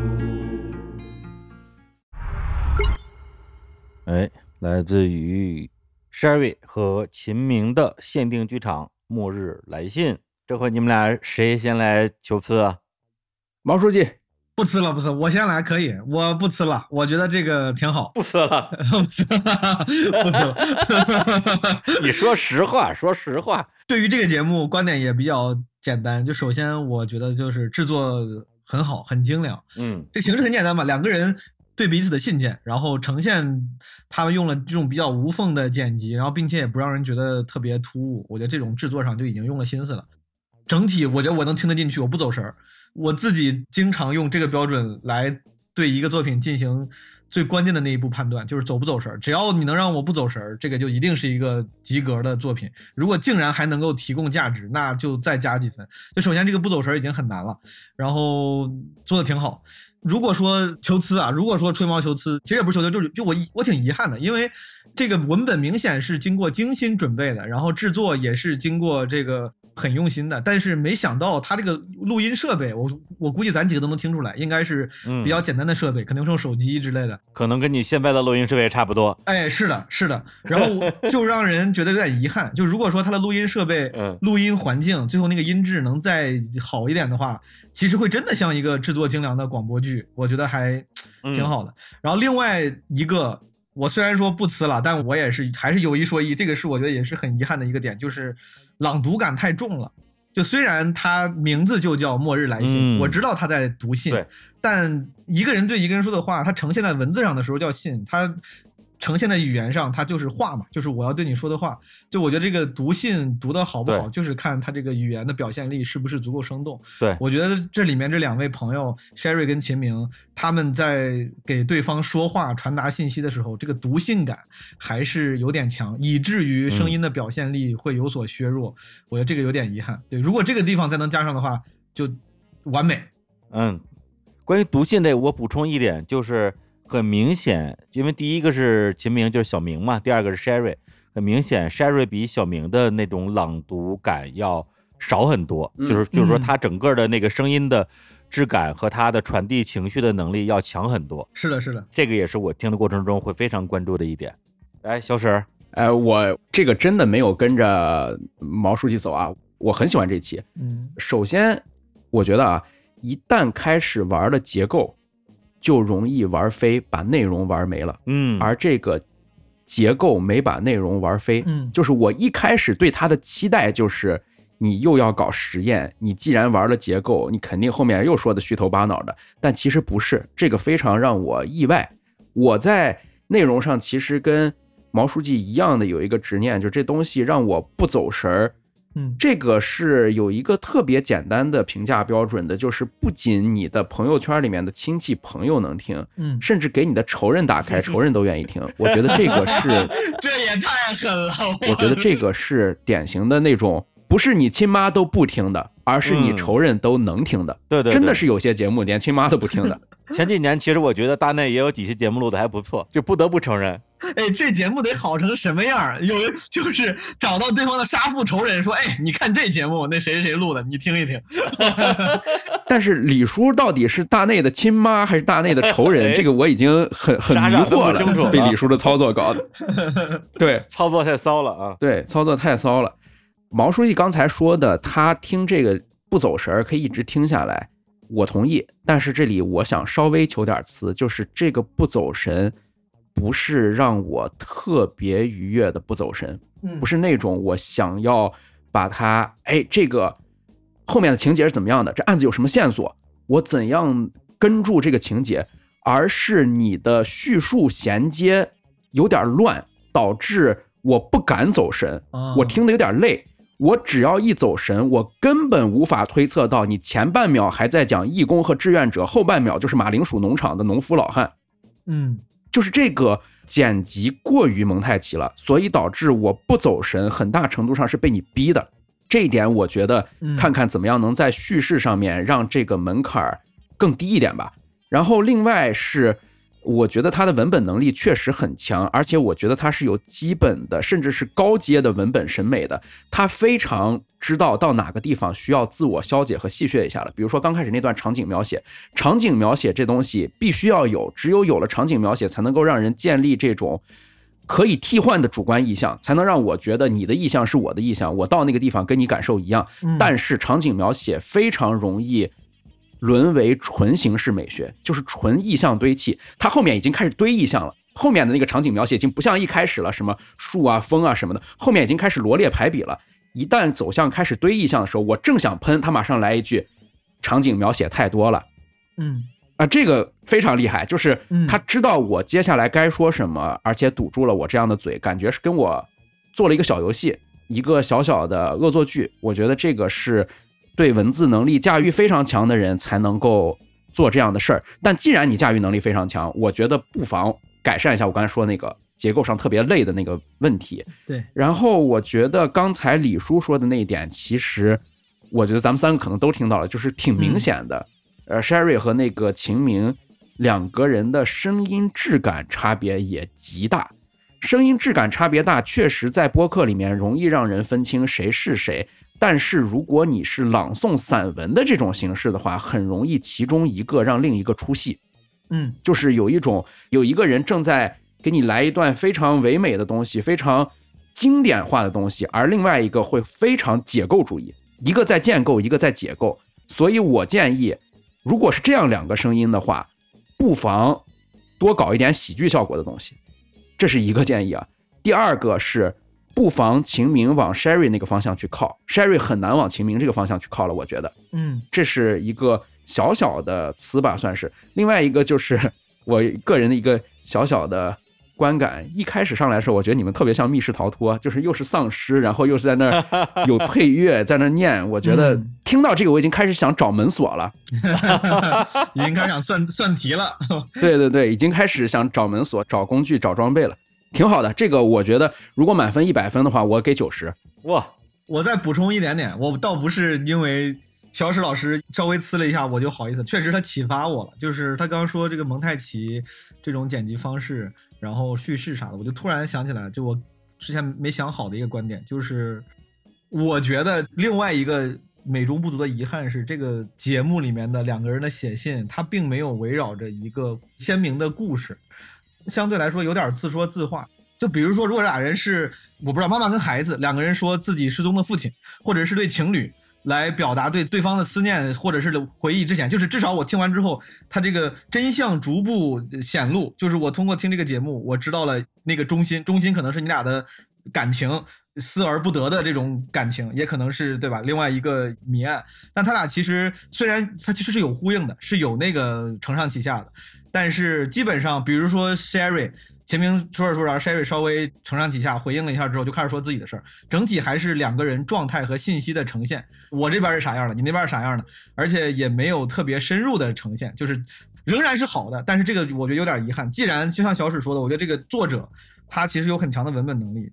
如果可以的话，说不定在下一轮或者之后的节目中可以看到他对更好的故事。是是，刚才毛书记说的这个加故事，我觉得除了加故事之外。把两个人有一个人物设定之外，你还可以直接在文本里面加人物，比如说那个母女，就是替换他上车的母女，或者在马铃薯广场上面种粮食的农夫，他们究竟有哪些语言，有哪些后来的人物发展？我觉得是可以锦上添花的地方。现在这个书信，我为什么说它像密室逃脱呢？其实也不是玩笑话，一开始像密室逃脱，整个下来也像密室逃脱，就是你所有的文本的。功能每一个我都想在里面盯着它去找线索，而不是说真的给我呈现了一个全景，呈现了一些切片，呈现了很完善的情节。我觉得这个东西是需要补充的。另外一个是，既然咱们的结构已经非常蒙太奇了，让人听起来会有一点门槛，有一点累，千万不要去掉书袋。就是比如说一开始我们非常看到这个镜头像。拨回到了二百年前的什么导演镜头下的法国巴黎街道，这个东西会直接导致一些人在这儿放弃，嗯，会导致一些人在这儿放弃的，就是它的门槛太高了。走神点，对，走神点，走神点，对，它不是加分点，很多时候我们加进去的加分点可能都是走神点。嗯，我觉得李叔就是小史我俩的问题。你看啊，这么好的节目，我俩夸了半天，最后还是没忍住，又要给人飞点，非得吹毛求疵，肯定是我俩的问题，不是节目的问题。对，就就是我我俩的问题。你们俩这卷的太厉害了，一个夸，另外一个蹦着高的夸，这个这个求个词，那个要蹦着高的再求一个更大的词，马上这个节目就要被你们给说的鱼不眼瞎了，你知道吧？赶紧听，赶紧听，赶紧听，李叔你赶紧找不着。对，到最后参赛者最后给我们这期求了一堆词，哎呀，我来找不着，我来找不着吧。首先就是刚才你们不说这个节目关于这个走神儿这个事儿，毛书记跟小史都说了，就是说一个节目能够让作为听众不走神儿啊，是你们认为它是一个好节目的一个重要的标准。那就本期节目而言，我大概听到三四分钟的时候就已经完全走神了。完全走神的原因是因为我觉得这个节目太牛逼了，不用听了，直接过。啊，哎，李叔真是搂得回来啊！哎嗨。为什么呢？在遥远的二零一七年啊，我曾经录制过一期节目。哎，我在本期点评中的最大的喷点出现了，就我每次点评别人的时候都要举自己的例子，这个人非常的自恋啊。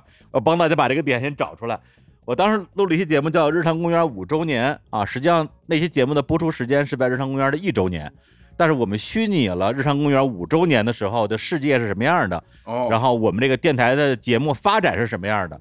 而且我们还设置了 A、B 面，就 A 面呢是整个行业向好啊，日常公园做大做强啊。我们当时还这签约了一堆主播，我们还做了一个叫《日常看世界》的一个带着所有的听众去旅游的这么一个节目。这个是 A 面，B 面呢就是由于本公司经营不善，哎，不是因为 I I I V V O no 啊，播客这个东西在中国已经不存在了。那我们也就都失业了啊，就没饭吃了。嗯然后呢，大家就各自跑路啊，有的人去倒腾点小买卖啊，像我我是直接跑到欧洲去当了一个黑黑导游，西班牙是吧？当时我记得啊，就是西班牙，对，当时设计的是西班牙，是因为正好我有个朋友就在西班牙，我可以跟他学几句西班牙语，在节目里边糊弄事儿。然后这个节目播出之后，评论区里边最多的一个评论就是说，你们俩是怎么忍住不笑的？啊，因为这就属于所谓的一本正经说瞎话嘛。但是对于我来讲，这个问题是最容易回答的，因为我们俩从头到尾就没有任何一秒钟是所谓的出戏的。那个节目的设定跟咱们刚刚听到的这个节目的设定，它是一个非常的强设定、强概念的一个主题的节目。那么在这个节目录制的过程之中，最重要的一件事儿，就是像付表老师说的一样，带着戏走，你得进去，你得进去。对，所以这个节目它刚开始就是从他念第一封信，然后被第二个人用那种有点像打破第四堵墙的方式说：“哎，你别跟人念这些景物描写了，谁还听这个？”的时候，我已经感觉到了他们的这种就是布莱希特是吧？啊，就是他既有一种沉浸感，又有一种这种见离感，通过他们的这种对话和表达，把你非常深入的带到了他们的一个场景里边。所以，比如说他们对于整个的一个环境的设定，可能有点像很多的那种废土、末日的那种啊、文学或者游戏什么，比如说《最后生还者》，然后他们对于两个人之间的这种对话的这种设计，又非常像很多的非常经典的戏剧的表现形式。嗯，两个演员都站在舞台上，然后灯光可能是就只有两束追光打下来，或者是两个人的那个光忽明忽暗，谁念信，他那个光就亮起来，彼此给对方念这个信，他有非常强的这种情绪感染力跟画面感。对，而且他们设定的这一个场景是本身是一个瘟疫大流行的一个末日的世界嘛，嗯，对对。那我在想说，哎，如果他们真的是为了参加日坛我们主办的这样一个播客的一个小小的啊不值一提的比赛，然后去做的这个设计的话，我就会觉得非常的荣幸。因为他们的节目，刚刚我去平台上也搜了一下啊，叫不拘一格 Never Mind，嗯嗯是一个就是还挺正常的，就谈话类节目啊，他们也会嗯啊、聊一聊电影啊啊聊一聊什么宅家呀、方言啊，然后聊一聊什么网络黑话呀。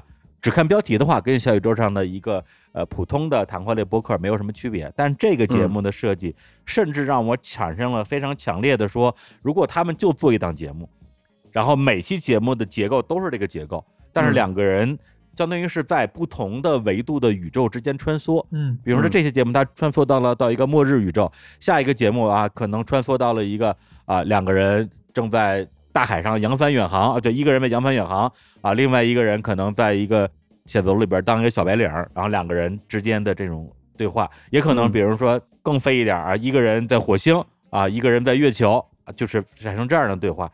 关键在于就是说你你做了这样一个设定，你就要去相信这个设定。嗯嗯对，只要你相信这个东西，这个东西在你的讲述里就是真的。正好最近我在看冯内古特写的那个像《第五赌场》这样的作品，嗯它本身就是把时间线完全打破，然后去乱序的去进行叙述，而且在不同的时间维度上的自己还可以跟自己去进行一些对话。嗯，所以就从这点来讲的话，他们这个节目的设计给了我无限的一个想象力，甚至让我产生了就像那个小史，你们上期节目有一个主播，他们提到一个一个事儿叫什么偷你选题。嗯，我听到这个节目的时候，我就想说，哇，这个设计太好了，我很想偷他们的选题，我也来一期，我就我也想玩一下，会有这样的非常强烈的内心的一种蠢动。嗯，然后最后一点我要提的就是说，他的这个节目的配乐特别好。我在听到大概两分钟的时候，我就写了一个说配乐不错。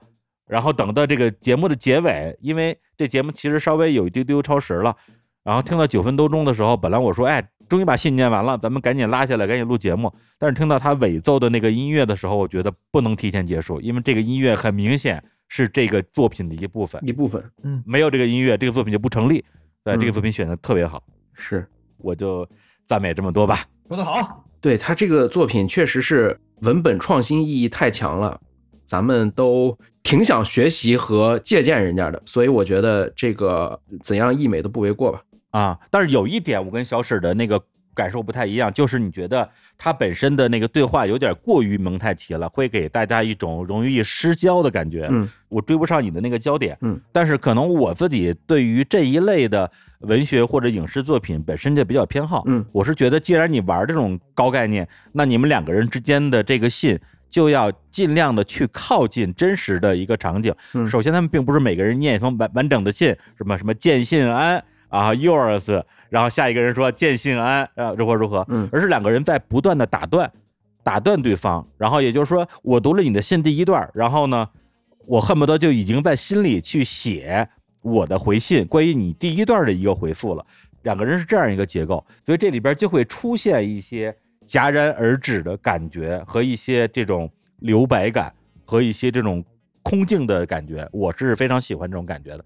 是这个，其实如果放在视觉语言当中，我可能也不会那么快的失焦啊对对对对对听的这个场景，可能我现在在开车，或者我在走路，或者我在健身，这个东西就挺累的。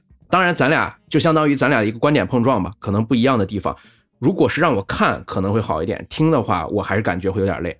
听的话，它对于你聚焦的要求会比较高。对，因为咱们是现在是在要点评，嗯所以我们是百分之至少一百二十的精力来聚焦这个作品。是，但但如果我们是一个伴随性收听的话，说哎怎么就种土豆了？怎么这这这说什么呢？对，我会觉得我的网络断了，我会觉得它切割了。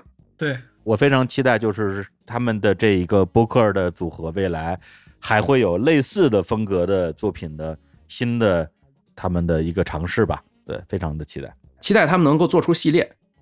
好，那我们今天的这些作品的点评啊、批判啊、吹毛求疵就先告一段落啊，也让小史老师休息一下，啊、喷了好几个小时，也挺累的。喝点水，你累不累？你累不累？不是，我都是按照你们给我写的那个小卡片收的。没有，就是大家 别都录的很好，我觉得整体上都我我打八十五分吧，打八十五分。高手过招。哎呀，小史老师果然是一个以个性温和啊著称。来，那我们这一次的啊无限派对的包括选拔赛的海选的音频节目就到此为止。然后我们也是希望呢，通过这样一个类似于声音综艺的方式，能够全面的呈现在无限派对这样一个播客选拔赛里边儿啊，我们的参赛选手以及我们的点评嘉宾的非常丰富的个人面相啊，以及节目组非常周密的安排，非常周密的脚本，没有脚本，一丝不丝不允许个人发挥的安全的剪辑 和一些恶意的混剪编排。我甩的真干净啊！我天，真行太准确了。然后这期节目结束之后的过两天吧，我们也会以一期单独的节目的方式来宣布我们这一次无限派对的第一轮海选选拔的最终啊，一共十二组入围的选手啊，姑且称之为选手，因为这就是一个游戏嘛。然后其实因为啊、我们平时也看各种各样的综艺啊，包括这个毛东毛书记也参加过很多次、呃比赛啊，参加过很多比赛的海选，哎，也深知比赛的残酷之处。但是呢，我们从心态上还是啊、不希望大家把这个所谓的比赛的赛的部分啊看得太重，因为我们做这个节目最初的发心，确实有相当一部分也是受到毛书记的影响啊，就是他之前做的那一个啊五分钟播客叫什么来着惭愧？惭愧惭愧！哎，你这哎，你要夸你就背熟，你再夸你，哎，对，就是受到毛书记的影响。那他那个五分钟整的挺好，没有没有，我做播客还是受到日坛的影响，有一说一。哎，又甩回来了，怎么回事？今天这个锅不落地啊！其实咱们谁都没有说一定要批判些什么。综艺节目导师不都是不懂的嘛，外行当导师嘛，很正常，很正常。对，是对啊，没错。如果你是内行的话，你就去做播啊，对对，不不过你们也都做了播客了，嗨那个，哎，所以呢，我们的一个发心还是希望通过这样一个节目啊，一个公开播出的节目，我们为什么不在后台选呢？选完之后，然后内部发发奖，送你一套麦克风，不就完了吗？啊，也是希望嗯通过这个过程，能够让这些啊，在不同的内容方向、风格、主题和表达方式的这些做播客的人，大家可以有一个自我展示的机会啊，也希望大家可以哎听完我们的这个节目之后啊，也去追到他们的个人的这个博客的主页，继续欣赏啊他们的作品啊。这里边虽然有一些作品可能我们啊这个的点评啊会略显犀利啊，但是我们也都是爱之深责之切啊，是吧，小石？嗯啊，对，很多点评都是有失偏颇，在我看来，我我念那些我是念不下去的。根本跟我自己想的完全是两回事。念的时候我是很很难受的心里。要不是因为敬业呀，哎，对，包括刚刚我们提到的那个椰奶老师，你看他在他的那个投稿的有一个自我介绍里边还写到说，跟播客的缘分是五年前一个偶然的机会，当时听到了日坛公园和故事 FM 这两档节目啊，正式认识了播客这个行业，也让我从此打开了新世界的大门。然后对生活有了新的认知和理解，然后也希望未来能够做出像日坛和故事 FM 这样能够陪伴一辈子的好的作品，去温暖更多需要的人。那人家发心多好，你这样说人家合适吗？哎，我没说什么呀，我没说他呀，我没说他呀，是是是 念的念的念的啊，都是我给的本子。对，所以其实说到底，我们。去做这样一个播客选拔赛啊，最开始的想法就是特别的单纯，也是为了增加这个播客选拔赛的一个游戏性、它的可听性和大家的参与度。所以我们在后续的环节，大概还有四到五轮的各种各样的赛制吧。说实话，我也不是特别了解，这个主要要听我们的制作人、我们的导演的。然后也希望大家接下来可以继续关注到我们这一档叫做《无限派对》的播客选拔的综艺。那接下来呢，我们还会有类似于说什么这个分组赛啊、组队赛啊、什么导师赛啊啊，各种各样的非常奇怪的环节，也会继续邀请一些表达非常温和啊，然后照稿念念的非常到位的，配合度非常高的，念的跟自己说的一样，哎的一些飞行嘉宾过来参与我们的这个点评，甚至是节目的录制，也希望大家能够继续关注我们这档节目。哦，然后那也再次感谢啊，今天的两位飞行点评嘉宾毛书记和史蒂芬小史。哎，谢谢邀请，谢谢邀请。行，那关于无限派对的更多信息啊大家就关注我们这档节目就叫无限派对然后就可以继续 follow 本届大赛的后续赛况看看最后谁能够问鼎冠军。好鼓掌行那我们今天的节目就跟大家录到这里跟大家说再见拜拜。拜拜拜拜拜拜拜拜拜拜。拜。